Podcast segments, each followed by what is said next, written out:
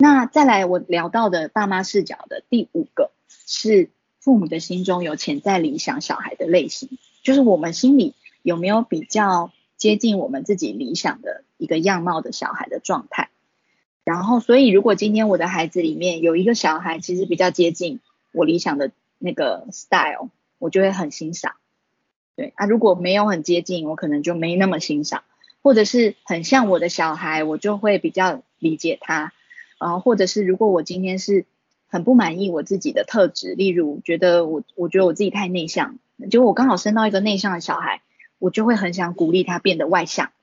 好，那这些呃思考其实很有可能就会投射在手足当中，因为难免你就会看到手足之间有一些不同的特质。那我在这边很想跟大家分享的是，到底这个理想的 style 是怎么来的？可能跟我们刚刚讲的过去童年经验的投射有关，例如我们上一代如果比较欣赏的是很内向顺服的小孩，那我我带着这个经验长大，我有可能会也欣赏这样的孩子，或是故意不要欣赏这样的孩子，这都是有可能会相互影响的。但另外一种，我觉得也可以提供给大家参考的是，其实现在的社会跟媒体。他们在无意识的之无意之间，也会形容出某种好像某个小孩的特质，这样是很棒的。例如，其实现在普遍媒体，他们可能会对于能言善道，或者是能够勇敢说出自己想法的小孩是非常正面肯定的。好，那但是如果不是那样的孩子，那除非他，他就可能会聚焦在他的外在成就，但他竟然是一个神话一哥。你们看那个最近不是奥运嘛？那奥运的那个桌球有一个未来明日之星，有一位林云如小林同学。那因为他就是比较神话的小孩，内向，算内向嘛，就是他不是话很多的小孩。那我就观察到，其实媒体在报道他的时候，都会把他的这个特质拿来跟他的成就做比对，好像这是一个冲击。那这个冲击其实他。潜意识也在暗示某种，好像啊，没想到这样也是成就，也有是有成就的孩子也会有这个类型这样，所以其实有时候我们在看了很多的媒体报道的时候，也有可能会被这个东西慢慢堆叠出，好像要小孩要怎样才是理想的。那这边我很想跟大家分享的是，其实生物多样性，生物之所以有这么多种，它就是大自然里面非常奇妙的地方。因为没有一种生物它是可以完全强势的，每一个生物其实都有它的自己的弱点，但也有它自己很擅长的地方。那如果今天我们看到生物多样性，其实就比较能够看到学互相学习跟互相合作的机会点。但是如果今天我们看到的是有一个理想的样貌，然后希望所有的人都变成那样的时候，其实就会比较难用学习的角度去看待彼此。对，所以这个生物多样性其实用在孩子身上是一样的。那再来是自我觉察，就是我们刚刚在做的那件事，你自己的顺位是什么？那你的童年经验是什么？这些事情有没有投射在孩子身上？甚至你喜欢自己的特质吗？喜欢什么？不喜欢什么？这也有可能会影响到你对孩子的态度。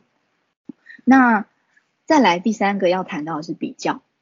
那比较的时候，因为有两个以上的孩子的家庭，真的很难免会不小心去比较小孩，不是恶意的哦，就是可能你会看到很清楚的看到每个小孩都很不同，对，那但是心里有这个想法，那可是当我们说出来的时候，这个对孩子的影响会又是什么？那这个段我交给戴琳。好哦，好，那个嗯，我想要强调的是，就那个比较对孩子的影响。然后，呃，我我想要透过一本书，叫做《拥抱你的内在小孩》这本书，然后它里面有一个观点，因为我们在共学的时候，会跟团员一起去练习怎么，呃，看自己内心，就是刚刚宛如一直在讲的觉察，觉察，好，觉就是发掘的觉察，就是呃观察的察，对，所以你要去。发掘跟观察自己的内心。那过去我们比较少做这样子的练习，所以我们可能会透过一些书本的呃观点来带你去呃用这些观点来解释，然后来看自己是不是有这些状况。所以当时我们有一起念了一本叫做《拥抱你的内在小孩》这本书，那里面有去分析到一种其实好像很普遍的感受，那种感受是什么？那感受就是很折磨大家，那叫做做那那感受叫做羞愧感。那什么是羞愧感？羞愧它基本上在书里的定义是一种很无力，这种无力感，然后会深深觉得自己是错的。然后呢，不够好的或是无能的，然后而且在羞愧当中，我们会丧失了以放松和准确的方式来感受自己，然后能够回归到自己的内在感受。因为呢，我们的内在感受已经被空虚感所取代了，然后我们对生活的能量就是能会失去接触，我们没有办法再相信自己，然后而且我们也会丧失感受、感受和表达自己的能力。那这样这么一长串的羞愧 羞愧感听起来是不是让人觉得好像呃很熟悉？不知道你们会不会觉得很熟悉？那那个羞愧感是怎么来的？他其实提到说，当我们在小的时候，我们幼年的时候，我们作为一个小孩，其实那是在一个呃一个过程，什么样的过程？就是尝试发现我们自己是谁，我们自己是怎么样组成的过程。那在这过程里面，其实我们会不断的看着老师啊，看着父母啊，看着兄弟姐妹这些。大兄姐这些大人为我们举起，好像举起一面镜子哦，镜子照你。然后，所以我们对我们自我的感受来自于这些镜子的反射。那如果这些镜子常常反射出拒绝，反射出批评，反射出过高的期待，看我们永远不能达到的标准。然后这些镜子告诉我们的是，我们的价值，我这个人的价值是基于我做了多少。那那样子的自我感其实会形成是很破碎的，那你的破碎不全的自我感，其实就是会酝酿你的羞愧，羞愧就这样子在你的心里升值。然后呢，书中就列出了一些为什么会有羞愧的常见原因，我念给大家听听看。好，他说第一个，常被拿来与兄弟姐妹啊、其他家族成员啊、邻居啊、同学或是朋友做比较。第二个呢，常被评断或被嘲笑或被羞辱。第三个呢，他不会觉得自己的意见或是感觉，甚至他的直觉是有价值的。我中间就取了三个给大家大概感觉一下，跟你们小时候状态类不类似哈？那所以也也让大家去思考说，你从小到大被比较，还有现在对自己是不是有这样羞愧感的这个影响的连接，然后也也能够让大家在。不经意想要比较孩子的时候，去思考一下这个可能的影响。好，然后我在这边到这里再交回给婉如。嗯，好哦。所以其实这边我们很想跟大家分享的就是，当你当我们越真实的去了解跟接纳自己或者是小孩不一样的特质，其实就越能够去接纳不一样的他人。这个其实是一个相对的过程。嗯那再来讲到第六个部分，就是爸妈的部分，就是对照顾的想象。因为我们在收大家的报名上面，其实常常看到哦三种困扰，就是在爸妈要同时，如果只有一个妈妈的时候，要同时照顾所有的小孩，而所有的小孩都同时需要妈妈，其实会很痛苦。那这时候大人大概有三种反应，一个反应就是没办法，小的只能妈妈顾啊，所以我一定得先处理小的。哦那另外一个是，那一个一个来可以吗？你们可以不要一起吗？就就是常常有一种很痛苦、被逼到绝境的感觉。那再来更绝境，就是也看过，就是妈妈这样写，就是她已经觉得自己已经很努力的在照顾了，为什么你还是觉得我给你不够？那这三种其实都是在照顾上多宝家庭可能会遇到的一个困境。那我想要分享的是，我们可以怎么换个观点去思考这个照顾的样貌？小的只能妈妈顾吗？其实不一定，爸爸也可以。或者是如果今天爸爸也去工作，那我们有没有别的支援的系统？那个支援的系统其实是平日的时候就可以去建立起来的。例如，我们其实也可以协助让爸爸可以带小小孩。即使爸爸没办法提供母奶，但爸爸可以提供游戏。或是拥抱或吃的，所以那个资源系统其实应该是很流动的。像今天我可以好好在这里听讲座，其实也是我的伙伴他帮我照顾其中两个小孩，对，所以那个资源系统其实它可以让妈妈其实是更感觉到有选择的空间，但是这个是日常就得去建立的东西。那一个一个来可以吗？其实上哎上个礼拜有一个我的朋友，他是爸爸，那他因为接下来要当全职奶爸，然后自己在家带两个小孩，那他就来问我一件事情，他说如果我的小孩就是六岁跟四岁。但是我总是照顾了六岁，就没办法照顾到四岁。他觉得他就牺牲了另一个小孩的游戏。那当他照顾四岁的时候，四岁小孩的时候，六岁的好像又要被他放在旁边。那所以后来我们就讨论这件事还能怎么解。那我们后来找到一个解法，就是一起游戏。举个例子，例如小孩很喜欢玩餐厅游戏嘛，那餐厅有很多角色，像。已经在学写字的老大，他可能可以负责点单，他可能会对于要写东西或者去看东西，帮人家点单这件事情很有感觉，所以我们透过餐厅游戏让他来担任点单的人，服务生的角色。那老二呢，他可以用积木组装成各种食物出来，他来出餐，他是厨师。那所以这个餐厅的运作就可以同时兼顾到老大跟老二的需求，然后爸爸就可以在中间。负责穿针引线，让两个人是可以有互动的。所以其实有一些游戏感或创造性的一个互动设计，其实就可以把所有的小孩的需求其实放进一个游戏里面。这很像现在教育，呃，很多教育论坛其实都在聊混龄，就是年龄混合的教育到底要怎么教。其实年龄混合很自然的场景就是常常在家里，就是我们家里其实就是一个很混龄的实验场合了。所以这个我觉得大家可以想想看，搞不好还有更有创意的方式来陪伴很多的小孩。那可是还有一种状况是我真的想不出来还能怎么办？我真的只能一个一个来。那我觉得这个时候其实可以真诚的告诉小孩你的焦虑是什么。像开车的时候，小孩在后面吵架，或是我们家的小孩常常会要我赶快换歌，每一个人都要点歌。那开车是很紧张的事情。如果还要兼顾后面所有小孩的需求，其实就很焦虑。那这时候就可以直接告诉他们，他开车的过程中，你能做到什么，你不能做到什么，其实都可以直接跟孩子协调。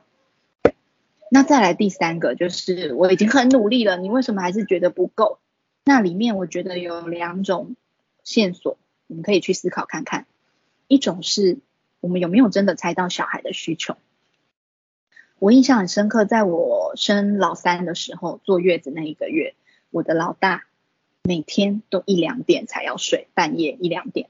那因为我觉得照顾新生儿已经很累了，然后他又一两点才睡，我就觉得啊，这样子我体力真的不行，所以我就问他为什么他都想要是一一两点才睡。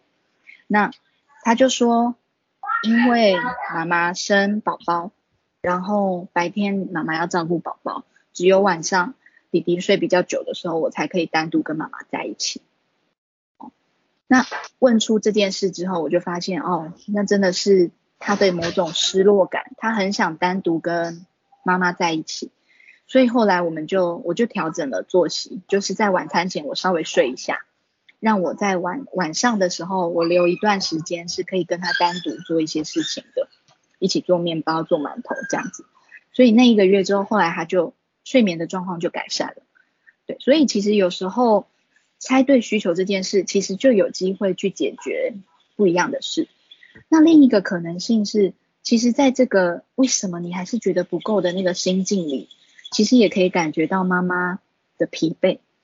那可能妈妈其实也非常渴望被肯定跟被支持，对，所以其实，在亲子的过程中，如果你真的也觉得累，然后也很希望退出重新载入就好了。好像有人没开没关麦。只是不习惯这个转体。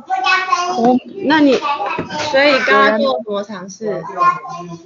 喂喂，好，呃，所以其实，在如果爸妈妈或爸爸其实也非常非常疲惫，然后也觉得很辛苦了。然后背后其实有渴望被小孩肯定，或者是被家人肯定、被支持的那个心情，其实反而要自我重重视的是，我们要不要回过头来思考怎么照顾自己？